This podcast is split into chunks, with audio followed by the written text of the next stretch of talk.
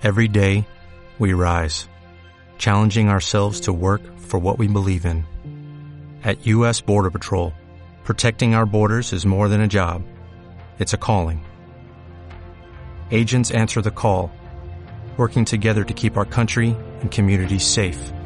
If you're ready for a new mission, join U.S. Border Patrol and go beyond. Learn more at cbp.gov/careers. Dedicarse en cuerpo y alma a la experiencia de cliente. Destinar recursos. Incorporar un rol transversal a toda la compañía integrado en el board ejecutivo enfocado a la transformación. Montar un equipo alrededor de dicho rol. Lanzar proyectos de mejora de la experiencia. Implicar a toda la compañía. Las mejores empresas, las compañías líderes, ya llevan algunos años haciéndolo, con éxito, con retorno fehaciente. A ver, claro, es que todo eso que explicas está muy bien, pero en el mundo real no todos somos Apple, no todos tenemos tiempo para, para todo esto. Pero en el mundo real, ¿os suena de algo? Cuando al mundo real le precede un pero, deja de ser un lugar, se convierte en una excusa, si de una forma u otra eres responsable de la transformación de la compañía donde trabajas, aquí encontrarás la manera de desactivar esos pretextos, ese portazo al cambio, ese aquí no se puede. Este podcast es para todos aquellos que estáis convencidos de que las empresas deben poner al cliente en el centro de la estrategia y a las personas de la organización en el corazón de la misma. Aquí adquiriréis una visión estratégica y a la vez práctica a través de ejemplos y experiencias que os dotarán de argumentos en el idioma favorito de la alta dirección, el lenguaje de negocio. No solo hablaremos del qué, sino también del cómo. Y hoy hablamos con David Arconada, responsable de la experiencia de cliente en Iberia, sobre el rol del Chief Customer Officer. Bienvenidos al séptimo episodio de En el Mundo Real, el podcast sobre Customer Experience y negocio digital.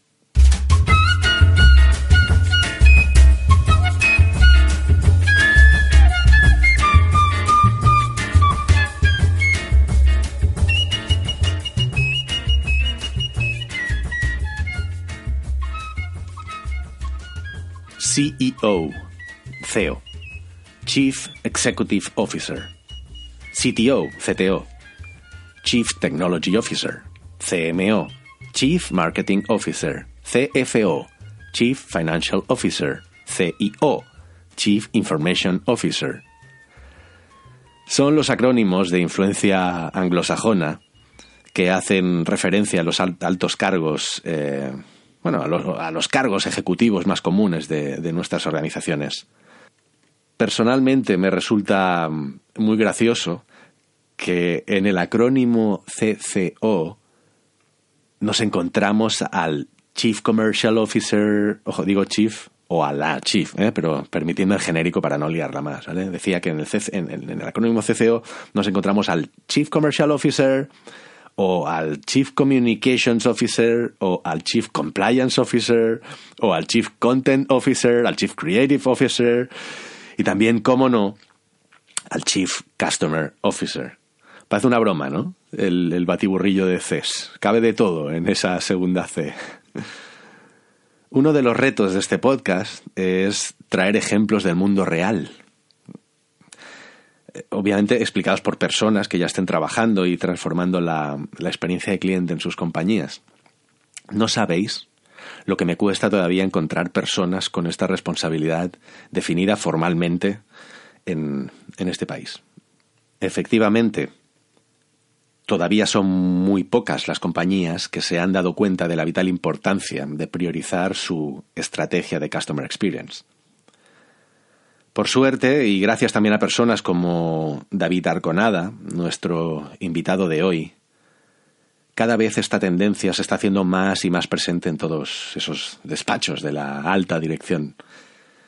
Os dejo sin más con esta nueva entrevista donde charlamos con David acerca del rol del Chief Customer Officer. Bueno, pues antes que nada quería agradecer a, la asociación DEC, la Asociación para el Desarrollo de la Experiencia Cliente, que nos haya cedido esta sala aquí en el espacio Bertelsmann, ya que hoy se celebra el, Viernes DEC, que es un evento bimestral donde la temática siempre gira en torno a la, a la experiencia de cliente. Entonces, concretamente, el título del evento es Implicar al empleado en la mejora de la experiencia de cliente. Ya ves que tiene muy buena pinta, así que procurar escribir un post también será un tema que, trataremos en, profundidad en el, podcast. Es posible que escuchéis algún ruido de fondo, una, sonoridad cercana a una capilla, cierto eco. La verdad es que el espacio es magnífico y, claro, reciben muchas visitas, así que no os extrañéis si oís voces a lo lejos. No son psicofonías, no os preocupéis. Veréis que tengo la voz un poquito ronca. Estoy aquí en medio de un proceso catarral, pero, pero bueno, eso no es impedimento para aprovechar la oportunidad de poder entrevistar a, David Arconada. Hola, ¿qué tal, David? ¿Qué tal, Carlos? bueno, antes que nada, muchísimas gracias por, por hacer cuadrar tu agenda con la mía que vienes de dejar a tus hijos ahora, complicado, y por, y, por, eh, y por prestarte a compartir tu experiencia con los oyentes de este podcast. un placer. En el mundo real. Entonces, bueno, eh, no sé, me gustaría que te presentes tú mismo. ¿Quién eres, David? Sí. Bueno, eh, has comentado muy bien, padre de dos terroristas que acabo de dejar en, el, colegio y felizmente casado. Eh, bueno, soy un apasionado de este mundo de, experiencia cliente. Mi, mi, background profesional vengo del mundo de estrategia y calidad en la primera fase y ya en mi etapa anterior en Orange eh, tuve la suerte de, bueno, de, coordinar equipos y de dirigir la transformación hacia enfoque customer centric que lanzó Orange, que yo creo que fue en España una de las primeras compañías que realmente apostó por el concepto y crear una estructura. Luego hablaremos de ello. ¿Qué año era esto más o menos? Bueno, estamos hablando en torno al 2008, aproximadamente. Y luego en el 2014, bueno, tengo la oportunidad de dar el salto a a, Iberia, otra compañía en plena eh, transformación, un proyecto precioso, apasionante, pues también con la suerte de, dirigir el equipo de, de, Customer Experience y poner el granito de arena en la, transformación que Iberia está, está teniendo a, a, cabo y, bueno que está permitiendo pues salir de una situación un poquito delicada que había hace unos años pues gracias a otras muchas cosas al foco en, el cliente final. Por lo cual ese es mi, mi, background profesional y tengo la suerte también de complementarlo con la parte académica eh, tanto como profesor cosa que me apasiona como hobby dando eh, clases de, de, estrategia experiencia cliente, Customer Journey, bueno, este, todo este, este mundo fantástico, y, dirigiendo bueno, pues los máster eh, en la Escuela de Organización Industrial aquí en Madrid relacionados con, con Customer Experience, siendo pioneros. Esto sí que es una medalla, si me dejas, que nos ponemos la escuela y, y yo, porque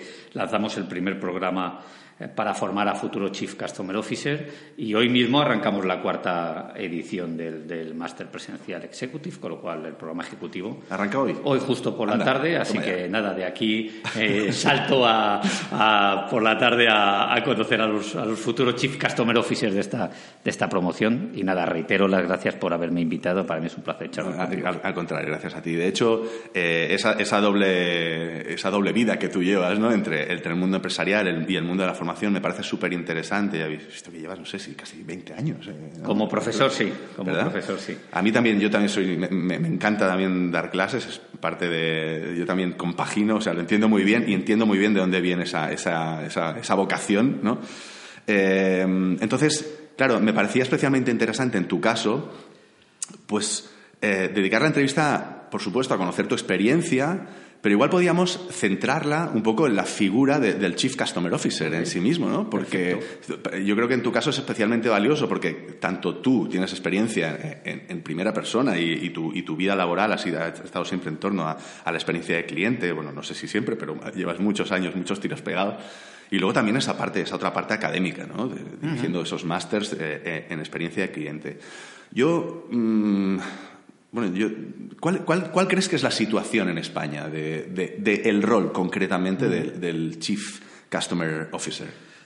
Bueno, yo, yo, creo que podemos ubicarlo en, una, en un entorno donde sí que hay una preocupación y un interés creciente por, por, esta disciplina, lo cual es muy, muy positivo. Yo creo que, eh, bueno, de hecho, la asociación eh, de que es un claro ejemplo de que sí que hay una necesidad de entender qué hay debajo de esta disciplina, cuál es realmente su impacto en el, en el negocio, los resultados del negocio.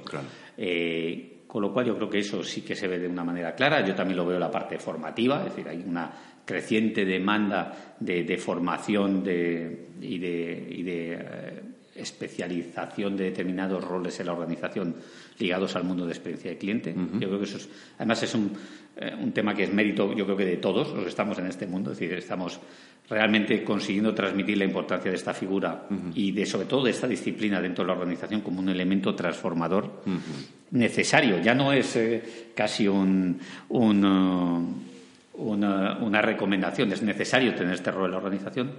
Ahora es cierto que todavía hay cierta inmadurez en la ubicación, delimitación y definición de las funciones, roles, ubicación organizativa de, de la función de experiencia del cliente en las organizaciones. O sea, todavía tenemos una importante dispersión dependiendo de la organización, del sector, en cómo se está aproximando eh, la función. ¿Verdad? sí, sí, perdón. yo, tengo un poquito esa sensación, ¿no? También, ¿verdad? Que me cuesta entrevistar. Estoy buscando a gente de, ¿con quién podríamos hablar que comparta su experiencia? Y realmente es muy difícil encontrar a gente que tenga que, en compañías donde se haya establecido un rol de forma, de forma formal ¿no? en, esto. Es cierto, mi, humilde visión es que lo, importante es que ya se empiece a apostar por la figura, te lo digo francamente. Es decir, que la ubicación, luego debatimos, eh, por supuesto, sobre ello si quieres, pero ¿dónde está ubicado jerárquicamente? Si es un puesto eh, absolutamente autónomo o tiene anexionadas algunas funciones. Eh, bien, ese es un debate bonito, siempre sale y entre, entre colegas y profesionales estamos en ello, ¿no?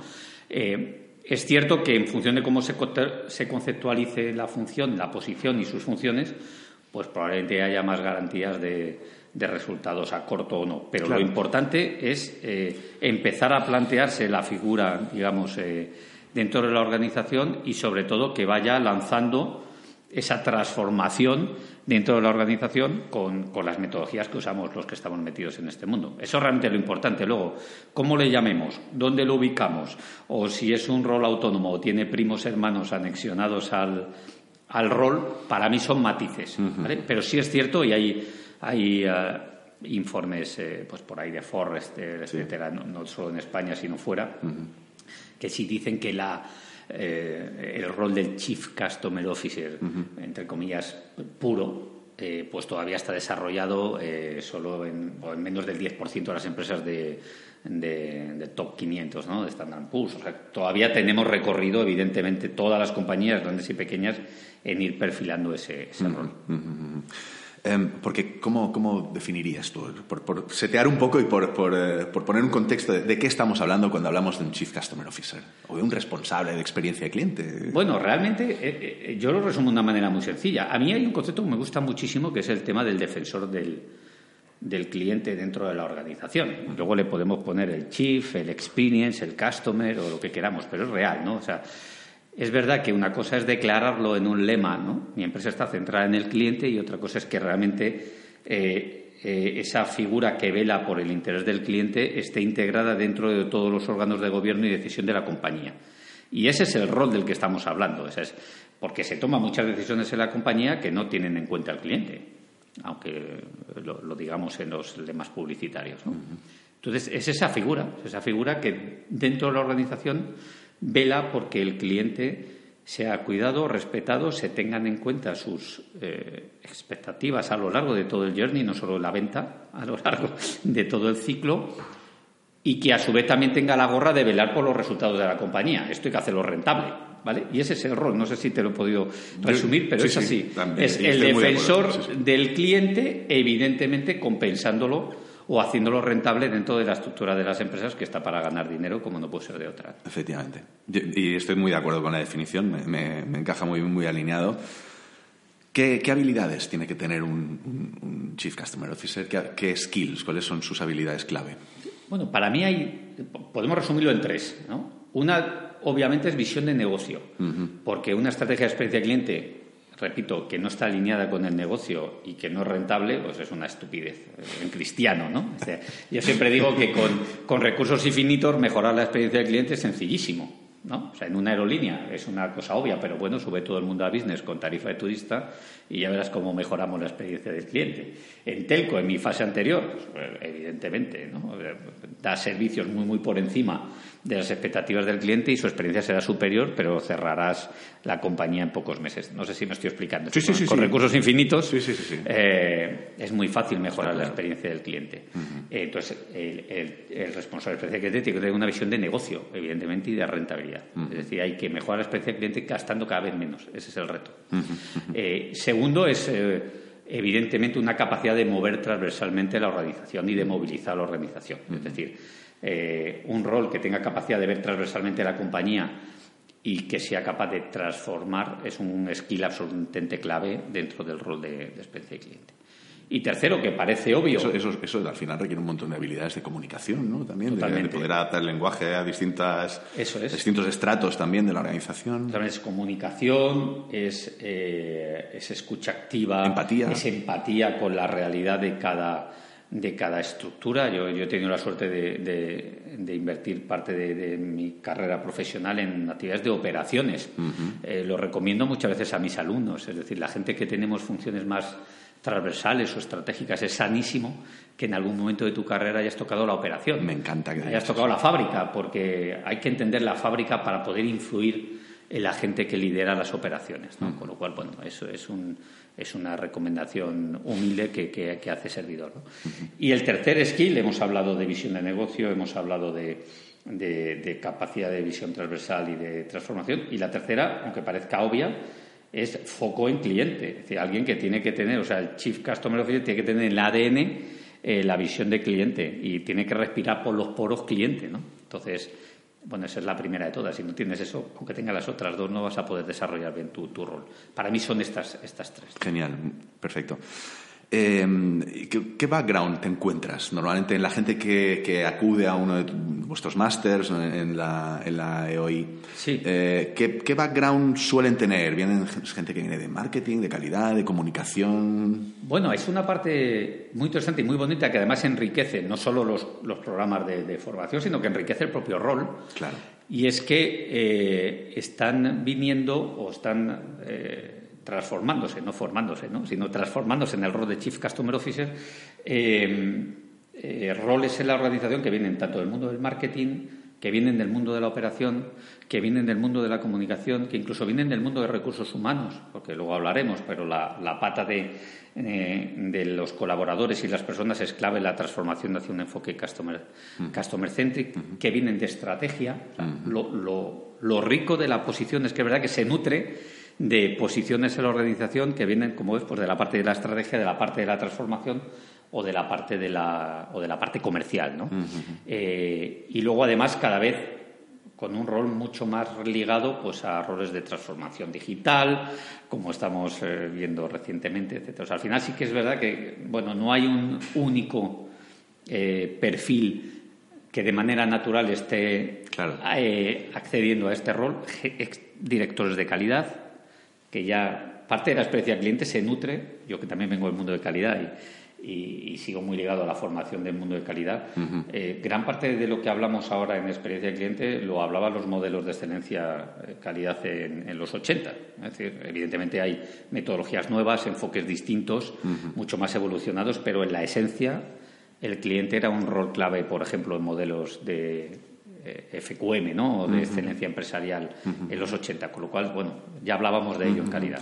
Yo supongo que la naturaleza cross-funcional ¿no? del rol en sí mismo, precisamente porque tiene que ser esa bisagra pivotando alrededor del, cliente en sí mismo y trabajando con diferentes eh, áreas funcionales de la compañía, incluso silos funcionales de la compañía, que es una palabra clave importante, los silos funcionales de la compañía y que tiene que hacer esa, esa, tiene que ser ese elemento cohesionador siempre con la visión de cliente. Supongo que hace eso, ¿no? Yo creo que pasa un poquito lo mismo, al menos yo me lo he encontrado también en, el entorno de la user experience, de la experiencia de usuario. Eh, los especialistas yo participo en la, en la comunidad de, en varias comunidades de, de, de UX, ¿no? Y muchas veces esta pregunta, ¿no? ¿Cuál es, ¿Cuál es el background? ¿Cuál es nuestro rol? ¿Cuál es la forma, cuál ha sido nuestra formación previa? Hay gente que viene del periodismo, hay gente que viene de, de, muchísimas disciplinas distintas, ¿no? Yo creo que esto seguramente al ser un rol eh, multifuncional o un rol que tiene que ejercer de... Bueno, pues hay muchos posibles acercamientos. Totalmente, totalmente. Es verdad y, totalmente alineado con lo que dices, Carlos, que al final eh, el cliente y la opinión del cliente y la expectativa del cliente es uno de los ejes vertebradores eh, en la organización más potentes que hay. Yo, en mi humilde experiencia, nunca nadie nos ha cuestionado a, los equipos de experiencia lo que el cliente quiere y lo que el cliente dice. Te podrá gustar o no, será alcanzable o no, pero no es cuestionable. Entonces, Es, la verdad que es un elemento potentísimo para alinear el resto de las áreas. ¿no? Oye, o sea, el cliente espera de nosotros esto, esto, esto, esto, a lo largo de todo su viaje con viaje digo, a lo largo de todo su journey con nosotros. ¿no? Entonces, nadie lo cuestiona. Ahora, eh, lo podemos hacer, no es rentable, encaje en nuestra estrategia, ese es otro, otro debate. Hablemos de retos entonces, ¿eh? hablemos de retos y de, y de escollos. Vamos, vamos por partes. Me gustaría saber Ah, es una pregunta igual un poco compleja, ¿eh? pero no sé, se dice ¿no? que cuando llega un nuevo director general tiene los 100 primeros días son clave ¿no? para, para, para hacer esos cambios y, activar esas, esas bombillas y, que el, el, cambio eh, pille tracción de alguna manera. ¿no? ¿Qué le recomendarías hacer a un, a un Chief Customer Officer en sus primeros 100 días en una compañía? Buena pregunta. ¿eh? ¿eh? yo creo que lo primero es definir qué quiere ser ¿Qué quiere decir? La compañía, en términos de experiencia de cliente. Es decir, eh, en muchas ocasiones empezamos a hacer sin tener muy claro la visión de lo que queremos ser. Entonces, yo creo que la primera fase es fundamental. Decir, bueno, eh, ¿qué experiencia quiero yo generar? ¿Cuál es la visión eh, alineada con mi marca que yo quiero generar en mis clientes? Propósito. Sí, sí, sí, totalmente. Es decir, oye, ¿cuáles son los, los si tuviésemos que resumir en, en cuatro bullets cómo quiero que mi cliente me vea o qué quiero que, diga de mí, bueno, pues evidentemente va por ahí, ¿no? En términos de experiencia. Uno es saber lo que uno quiere ser. Lo segundo es cómo me voy a organizar para gestionar esta transformación dentro de la organización. con, qué equipo voy a contar, qué actividades voy a tener delegadas en, en, otras áreas, cuál va a ser el governance, cuál va a ser la implicación de la alta dirección en esta aventura. ¿vale? Tres, ¿cuáles diría cuáles son las, principales métricas que van a medir mi delivery? Esto es obvio, pero eh, ese debate hay que tenerlo al principio, no cuando uno lleva un año y medio trabajando, ¿no? Oye, pero nos vamos a basar en el NPS, nos vamos a basar en el BAI, nos vamos a basar en otro tipo de, de KPI clave. Y ese KPI, cómo va a estar integrado en el ADN de la organización y de los resultados de cada, de cada uno de los, de los colaboradores. Y la cuarta, que para mí es una pata fundamental, es la parte cultural. Es decir, yo creo que los primeros 100 días, por lo menos, se tiene que tener un diagnóstico eh, claro de en qué situación eh, está la cultura de la organización y cuáles van a ser los retos en, transformar esa cultura hacia un enfoque eh, de cliente en el centro. Más o menos estos cuatro puntos para mí son claves en los primeros 100 días es que el tema de la cultura es tan profundo y hay tantas implicaciones en la cultura, ¿no? Y en, una transformación cultural tiene tantos flecos y los detalles son tan importantes que yo creo que podríamos hacer un podcast completo con muchos episodios o Cinco. O cinco, sí, sí, es verdad. Em, y, cuáles crees que son los, los bueno, cuáles crees? No, en tu experiencia, en tu experiencia, me interesa mucho también esto, ¿no? En tu experiencia propia, eh, en las diferentes compañías que has pasado y también en las distintas experiencias que conoces, ¿no? De, tus colegas o de tus alumnos. ¿Cuáles son los principales escollos en el, camino? Mira, probablemente eh, el primero en el que nos encontramos casi todos los, responsables de experiencia es, eh, eh, cómo alinear tu, función y tu proyecto a los resultados de la compañía. Es decir, cómo demostrar que la mejora de experiencia cliente realmente impacta directamente en los resultados de rentabilidad de la empresa. Es el debate, hemos de hecho en en, en DEC hemos tenido algún viernes DEC que yo he tenido la, suerte de, participar y coordinarlo eh, orientado a esto, ¿no? la experiencia de cliente rentable y cómo impacta directamente en, los resultados económicos, que al final es el principal eh, objetivo de, la compañía. Entonces, bueno, ese es el primer punto para mí importante, ¿no? La analítica Es clave. La analítica es clave y el, y el, el cómo enfocamos nuestras iniciativas de experiencia de cliente que, como comentaba, toquen esos dos drivers, es decir, toquen la parte de percepción, recomendación y también toquen eh, la parte de mejora de, eficiencia, porque se puede hacer a la vez. Hay muchísimas eh, eh, acciones que las organizaciones hacen que impactan directamente en bueno, lo que llamábamos costes de no calidad en el pasado, ¿no? las malas experiencias generan más coste que las buenas experiencias. ¿no? Con lo cual, y eso, generalmente es más, y eso generalmente es más fácil de cuantificar. Es decir, cuánto me cuestan las malas experiencias es muy fácil de cuantificar. Cuánto de más voy a ganar o ingresar por generar una experiencia superior, eso es un poco más complicado. Pero ese es el lenguaje que tenemos que hablar también las, eh, los equipos de experiencia de cliente, no solo NPS, sino, oye, términos económicos. Entonces, el primer escollo en muchas ocasiones es, oye, ¿cómo realmente eh, capitalizo o rentabilizo una inversión en experiencia de cliente, llámese en equipo, llámese en cambios en mi producto, llámese en cambios en mis eh, procesos o llámese en, en, cambiar la cultura o impactar en la cultura de la organización. Con lo cual, ese para mí es el escollo clave, ¿no? Claro. Eh, o el reto, no lo llamaría escollo, sino no es un stopper, sino que es un reto, ¿no? Mm. Es, ese hablar en, en, Customer Experience el lenguaje de la alta dirección que en muchas ocasiones pues va ligado al, al money, ¿no?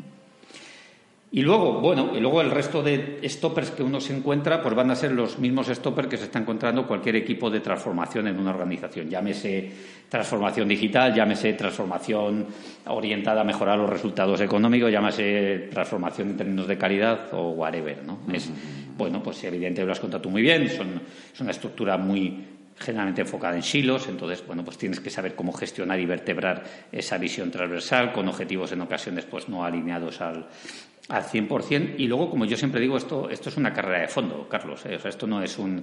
Eh, nadie consigue una transformación de hacer un enfoque customer centric en seis meses ni en un año. Con lo cual, eh, luego hay un stopper interno que es el, el, evitar el desánimo, ¿no? O sea, hay que intentar evitar el desánimo porque no se consiguen resultados inmediatos y sobre todo en temas de cultura, etcétera. Bueno, pues es un proceso largo y, y uno lo que sí tiene que tener claro ser precisamente eso, ¿no? No puede desanimar, evidentemente que da resultados a corto, pero es un proyecto a largo plazo. Yo voy a hacer, voy a meter una cuñita. Voy a aprovechar para recomendar a los oyentes que todavía no lo han hecho que escuchen el episodio eh, sobre gestión, gestión del cambio, porque yo creo que, eh, en mi opinión, en mi humilde opinión, es una habilidad o es un, un área de conocimiento en el cual cualquier responsable de cualquier tipo de transformación en una compañía se tiene que formar, tiene que leer mucho, tiene que entender muchos modelos de transformación, tiene que entender cuáles son las claves del cambio, cómo lograr tracción, cómo lograr la motivación. Eh, y bueno, eso, sencillamente. Quería meter esa cuñita porque yo creo que eh, para mí es muy clave en todo esto que estamos hablando. Estamos tocando de, refilón un poquito el tema de los silos funcionales, el tema de, dónde se ubica ese CCO, ese Chief Customer Officer. Que, en tu experiencia, ¿cómo es, si es que existe, una estructura organizativa ideal desde el punto de vista de la experiencia de cliente? ¿Cómo, cómo recomendarías tú que se organizase y dónde queda localizado un Chief Customer Officer? Más quedar con la, con la pieza, si te parece, exacta, quizás como, como recomendaciones o principios. ¿no? Uno es la, la, parte de autonomía. Yo creo que es fundamental que el, eh, este rol tenga autonomía. Mm. Es decir, ¿por qué? Porque va a tener que influir e impactar y transformar el resto de áreas de la organización, con lo cual es importante que sea un área independiente o por lo menos eh, con cierta autonomía, ¿no? se, asegure esa parte. Segundo, tiene que tener visibilidad y tiene que tener acceso directo a, la alta dirección, es decir, eh, evidentemente es un, área que, que, de una u otra manera tiene que reportar al, comité de dirección porque su función lo exige, ¿no? por, así, por así decirlo. ¿no? Y tiene que tener también capacidad de, influir en el resto de las, de las áreas con, bueno, con empowerment por parte de la alta dirección. Y tercero, y esto, aquí hay distintas visiones, ¿eh? pero eh, yo creo que es muy recomendable que determinadas funciones operativas dentro de la organización que impactan directamente en el cliente, sí. Eh, puedan ser gestionadas directamente por el Chief Customer Officer. Es decir, eh, porque en ocasiones se tarda menos en gestionarlo desde la estructura de Chief Customer Officer que en influir en el que lo está gestionando en otro área. No sé si me explico. Sí, sí, sí, Todas aquellas funciones que tienen un impacto directo en la experiencia del cliente final y que se pueden, por así decirlo, segregar de la organización actual sin generar una pérdida de eficiencia o de sinergias con otras funciones, pues puede tener sentido que sean lideradas por el, por, el, eh, por este grupo, eh, lo cual bueno, pues le dota de un perímetro en el que probablemente la transformación va a ser muchísimo más rápida y más ágil que teniendo que pilotar la transformación apoyada en terceros. No sé si. Sí, sí, sí, sí. Me encanta, me encanta entrevistarte porque, y se nota mucho que llevas muchos años dando clases porque cada pregunta que te hago y me das los tres puntos sintetizados, la haces súper bien, te lo he de decir, te lo he de decir. Eh, el otro día veía una charla tuya, haciendo un poquito de escarbando en tu background y entendiendo cuál era tu experiencia, había una charla tuya en la que comentabas que, que tú eras el responsable de las encuestas. sí, bueno, y, algo más divertido que es de las reclamaciones. Eh, y lo digo de verdad, porque es, eh, es absolutamente sanísimo que las reclamaciones, que es la mejor fuente que tiene la organización para analizar cuáles son las peores experiencias que generan los clientes, eh, sea eh, el principal punto de mejora de la experiencia cliente de la organización. Con lo cual, eh, cuando hablamos de voz de cliente ¿no? o de, funciones para diagnosticar qué tal lo estamos haciendo, una es la parte de mediciones, encuestas o cualquier otra vía que tú tengas para capturar la percepción del cliente, pero las reclamaciones es una pata clave. Con lo cual, mira, una recomendación interesante es futuro Chief Customer Officer. No sé dónde gestiona las reclamaciones en su organización, pero es fantástico que las tengáis muy cerca. Muy bueno. Muy cerca. Muy bueno, muy bueno. Muy bueno. Eh, hablábamos de, Antes comentabas ¿no? también el tema de, operaciones ¿no? y, de, que tú veías una ventaja clara también en, en, haber pasado por ahí, ¿no? de alguna manera, haber bajado, hasta haber estado en las trincheras, ¿no? de alguna manera, y haber sufrido y entendido un poco cuáles son esos procesos. Claro, mi, realidad, sabes que yo, vengo del, mundo del, negocio digital. Bueno, breve paréntesis, ¿cómo, de importante consideras el negocio digital dentro de la experiencia de cliente? Más que el negocio digital, te diría el entorno digital.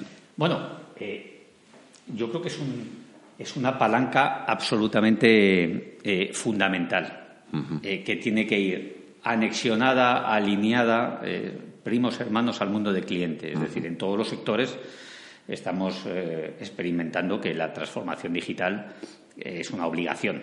Es una obligación por el nuevo perfil de cliente, por lo que supone una transformación digital en términos de, eficiencia y competitividad dentro de las organizaciones.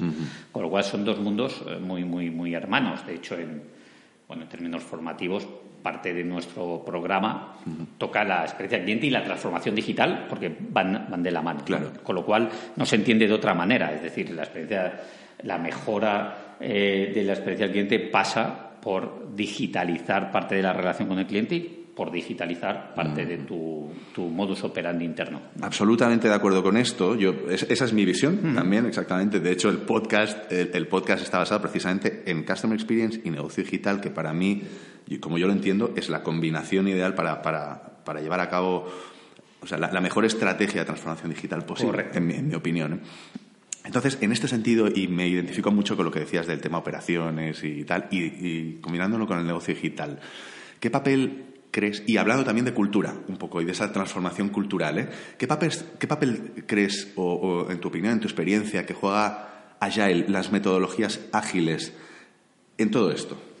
Eh, ¿Lo ves relacionado de alguna manera? Bueno, totalmente, porque uno de los, quizás de los stopper, que no lo hemos comentado, ¿no? Pero es verdad que las uno de los stoppers con lo que nos encontramos eh, los equipos que tenemos que gestionar la transformación de las organizaciones, pues en muchas ocasiones es esto, ¿no? Utilizamos metodologías demasiado pesadas eh, eh, que cuando ya queremos ver el resultado, casi el entorno ha cambiado del proyecto de mejora, volvemos al principio, etcétera. Entonces, todo lo que vaya relacionado con con entornos más ágiles, con prototipado, con probar, cambiar, probar, cambiar, porque es muy complicado acertar a la primera y a la segunda, y eso es una realidad de las organizaciones, ayuda enormemente. Todas las metodologías Agile, que es verdad que nacen de un entorno más eh, desarrollo ¿no? de, sistemas o software, son absolutamente aplicables a, cualquier entorno de transformación en las, en las, en las compañías, con lo cual, bueno, pues de nuevo, no, no, puedo estar más de acuerdo que esa es la vía, es la vía, es decir, y da igual el tamaño de la organización, al final los vicios eh, son muy, muy replicables en todos los entornos, en todas las empresas y sea cual sea el tamaño. Todo lo que sea movernos la estructura mental de ir a entornos, no solo allá y la metodología, sino incluso, bueno, pues, como ahora vemos, temas de, de nuevas estructuras organizativas más, más orientadas a, a, escuadrones ¿no? y, a, entornos de, innovación dentro de las organizaciones pues son, fantásticas. Sí, sí, sí, squads, tribus. Eh, totalmente, totalmente. Es verdad, eh, hay que menear el árbol porque la propia inercia de las organizaciones en todas nos lleva a lo contrario, ¿no? a, ser, a no ser ágiles. Y esto no es solo cuestión de las personas, es de la, del modus operandi que hay por debajo. ¿no? Por lo cual, Yo vengo mucho de el mundo Agile está muy relacionado con la comunidad Agile Spain, Agile Spain eh, y, con comunidades locales. Eh, y, este, este, problema de impactar o, lograr que, se dé ese cambio, esa transformación y que haga retracción, como decíamos antes, ¿no? Es un viejo conocido también en las metodologías ágiles. Hace poco eh, hace unos meses eh, eh, hice una presentación en, Sevilla en torno de, un, evento de conferencias de, Agile, donde mi propuesta era precisamente yo, a través de, gracias a esta, a esta visión de experiencia de cliente, me he dado cuenta de que para la experiencia de cliente es el porqué de la transformación ágil. Es decir, muchas veces nos cuesta mucho, precisamente por lo que tú decías, porque esto viene del software, viene de sistemas, ¿no? Y ahí esa habilidad para hablar lenguaje de negocio o de justificar ese gran reto que tú decías, ¿no? ¿Cómo podemos justificar? Vale, sí, queremos ser ágiles, vale, pero ¿por qué queremos ser ágiles? Mm. ¿Qué, qué, es lo que vamos, exactamente cuánto vamos a ganar, cuánto vamos a dejar de perder, ¿no? Eh, no sé, en mi opinión, o sea, yo lo veo una oportunidad, yo veo una oportunidad, esa cultura, esa, esa cultura, esa orientación a, la centricidad en el cliente, a, mejorar la experiencia del cliente, una oportunidad también para incorporar esa cultura totalmente, ¿sí? Totalmente. Y perder el miedo a, la, a, probar y a fallar, esto que lo decimos todos, pero luego en el, en el día a día de la organización hay, hay que, que que movilizarlo realmente. Es decir, no, hay que tener miedo a fallar. y hay que ser rápido en probar cosas y descartarlas si vemos que no van por ahí los tiros, ¿no? Pero, pero gran parte de las metodologías de trabajo que tenemos en las organizaciones no nos permiten ir a ese ritmo eh, de, de, prueba-error-éxito, ¿no? Totalmente de acuerdo y sobre todo nos permiten aprender de ese fallo, ¿no? Porque lo importante correcto sí, porque lo importante, o sea, es verdad que tiene que haber un espacio para el error, ¿no? En, en, la cultura, una cultura de innovación, ¿no? no puede haber una cultura de innovación si no hay espacio para el error. Pero en realidad lo importante es poder aprender de ese error, ¿no? O sea, los errores son valiosos siempre que nos permitan aprender de ellos.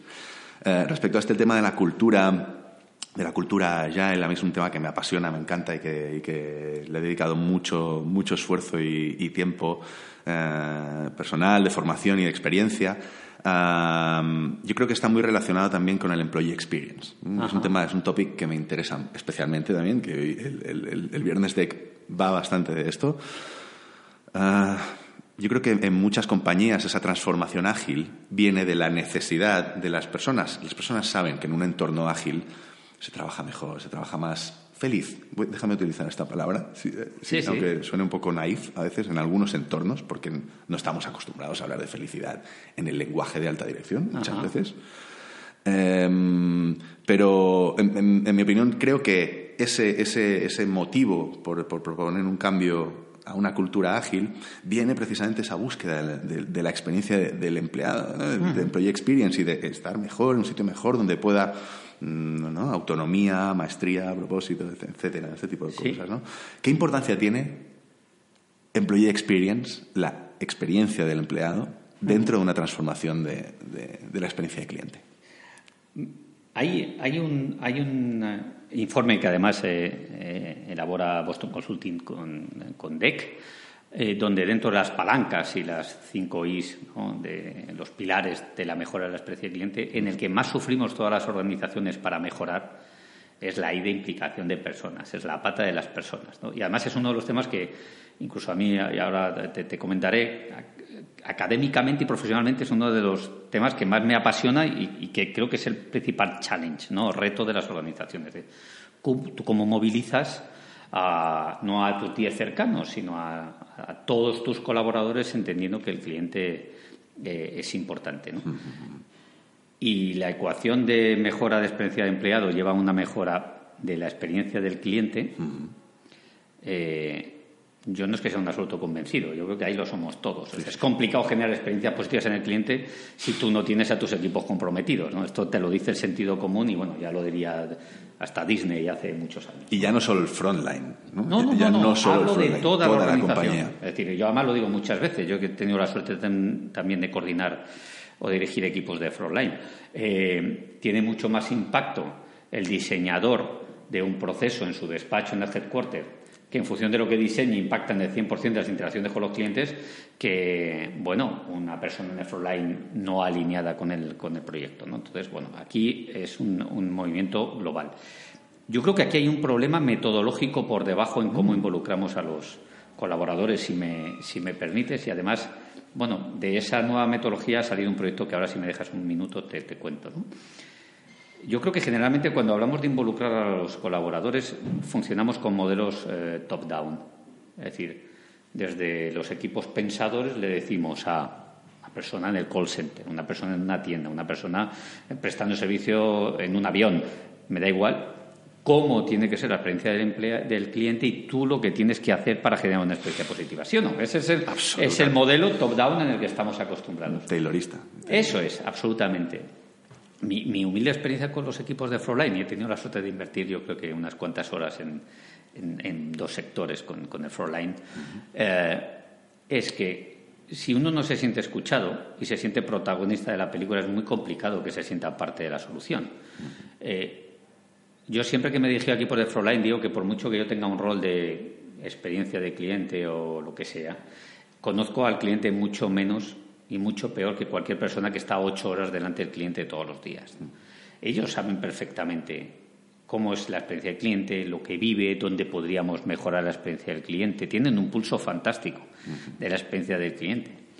Y además aplican su conocimiento del, delivery, del servicio, con lo cual, además, eh, de una encuesta ah, tengo que meterle factores correctores, pero de la opinión del frontline, desde mi posición, los factores correctores no deben ser tan agresivos, porque generalmente aciertan Casi siempre, no sé si me explico. Sí, sí. Entonces, si uno quiere influir en, los equipos, primero lo que hay que hacer es escuchar. La gente se tiene que sentir escuchada y que lo que ellos dicen que están viendo en el día a día, hablo del frontline, pero también del resto, es importante.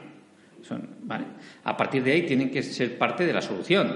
Si tú quieres cambiar la experiencia del cliente, yo que estoy todos los días con el cliente, puedo aportar mucho rediseñando la experiencia. No sé si me explico. Absolutamente. Y luego sí que el tercer paso es, luego ya sí puedo influir. Es decir, me escuchan, participo en la solución, vale, y ahora, oye, ¿qué, tengo que hacer yo para ayudaros en vuestro proyecto, para ayudar a la compañía en el proyecto? No sé si me explico. Sí, sí, sí, Y de esta nueva metodología que invierte los modelos top-down, porque es un modelo puramente bottom-up, bueno, nació un proyecto hace dos años y, y del que yo he sido partícipe, porque además nace en entorno de, innovación y co-creación, incluso con, con, con uh, algún exalumno de, mi, de mis cursos, que es Engage. Engage con I, I-N-G-A-G-E, que básicamente es una, una solución en, modalidad eh, app para soportar esta nueva metodología que te acabo de comentar. Es una solución que lo que busca es cómo mejoramos la implicación de SAP de personas, ¿no? de los colaboradores, y cómo podemos desplegar nuestra estrategia de experiencia de cliente, pero con esta nueva metodología y cerrando el loop, mm. ¿vale? no solo diciendo, cambie usted la manera en la que se dirige al cliente. es que eso, generalmente mi experiencia es que no funciona, con lo cual, bueno, también animo a, a los oyentes que en nuestra web, ahí tenemos... Eh, la filosofía de Engage que refleja esto. Que es engage.com. Sí. Lo pondré en las notas del episodio y y por supuesto que sí, ahí estará. Em, sí, precisamente yo creo que has dicho una palabra que es muy, muy clave en mi opinión, que es co-creación. ¿no? Eh, el otro día em, estoy, estoy preparando eh, uno de los episodios que estoy preparando, estoy explicando qué es el Customer Journey. Ahora estoy en un momento en el que el podcast estoy eh, intentando bajar conceptos de uno en uno, ¿no? qué es un momento, qué es una interacción, qué es un touchpoint, qué es, qué es un eh, arquetipo, qué es... Entonces estoy ahora mismo, en este momento, no sé si esta entrevista saldrá antes o después de este episodio, estoy haciendo varios episodios a la vez, estoy hablando de, de, Customer Journey, ¿no? le estoy dando muchas vueltas a cómo explico qué, es un Customer Journey más allá de los momentos, las fases, el, mapeo, etcétera, ¿no? Entonces, eh, hay una frase que quiero decir y que, y que la voy a abanderar a partir de ahora, que es que un Customer Journey o es co-creado o es un póster. Totalmente. ¿Sí? ¿Estás de acuerdo con esto? Yo, yo, pienso que la co-creación es una palabra clave dentro de, la experiencia de cliente. Es imposible diseñar una buena experiencia de cliente si no tenemos en cuenta todas esas voces. Y es más, también lo comentábamos en, en el episodio de, de, la gestión del cambio, ¿no? Es imposible provocar una transformación si no hay una alineación, si lo que tú quieres es vender. O sea, hay, varias maneras, hay varios acercamientos ¿no? para, provocar un cambio. Uno es ir allí a decirle, uno es el dictador, ¿no? ir allí y decirle a la gente, a partir de ahora lo hacemos así. Otro acercamiento un poquito más integrador es ir allí a, a intentar vender, ¿no? vamos a hacerlo así. Pero en mi experiencia, el acercamiento que realmente funciona es el acercamiento de co-creación. Es decir, Vamos a escuchar las voces, vamos a intentar alinear todos nuestros propósitos contra un propósito genérico y a partir de ahí es donde sí que podemos empezar a construir, ¿no? a sumar nuestras voces y alinearnos hacia allá. Y no solo por la parte emocional de involucrar al colaborador, sino porque el resultado es infinitamente superior. Mágico. mágico. en, en, nuestras primeras experiencias con, con este Engage con I, es punto S, punto es, vale, perfecto. Eh, lo que vemos eh, es que hay muchísimas conversaciones de pasillo mm. en cafeterías que nuestros equipos tienen eh, donde hay ideas fantásticas y se nos pierden, se nos pierden entre las manos. La estructura informal de las compañías. Y no las, no las sacamos adelante. Yo creo que, que básicamente hay que darles soportes a la, a, los equipos. De hecho, nuestra, nuestra solución, la que tiene la suerte de participar, está alojada en una app, porque es así. Es decir, en el momento que yo tenga una idea, no tengo que buscar dónde está la intranet o un ordenador. O, no, no, la mando y, además sé que se va a tener en cuenta y además incluso sé que. Eh, bueno, va a servir para que incluso tenga un reconocimiento a futuro. Por debajo hay una lógica de valoración y de enganche con reconocimiento, porque la gente que contribuye activamente a mejorar la experiencia del cliente y, eh, oye, pues tiene que ser también recompensada. Eso es lo, bonito, ¿no? Pero es verdad que hay mucha información que no somos capaces de, capitalizar mm. de nuestros propios equipos que nos sirve infinitamente para mejorar eh, los resultados de tu compañía en términos de eficiencia, de experiencia de cliente o... No puedo estar más, más alineado contigo. Qué bueno. Eh, hablabas de la P de personas, claro. Yo creo que se habla mucho de, de, de Employee Experience, bueno, mucho, quizá no suficiente, ¿eh? ojalá ah. se hable mucho más, ¿eh? pero sí que se habla de Employee Experience, se habla de Brand Experience, se habla de Product Experience, se habla de Customer Experience. Nadie habla de Supplier Experience. Yo creo, me voy a inventar este concepto y voy a intentar abanderarlo también, el concepto Supplier Experience.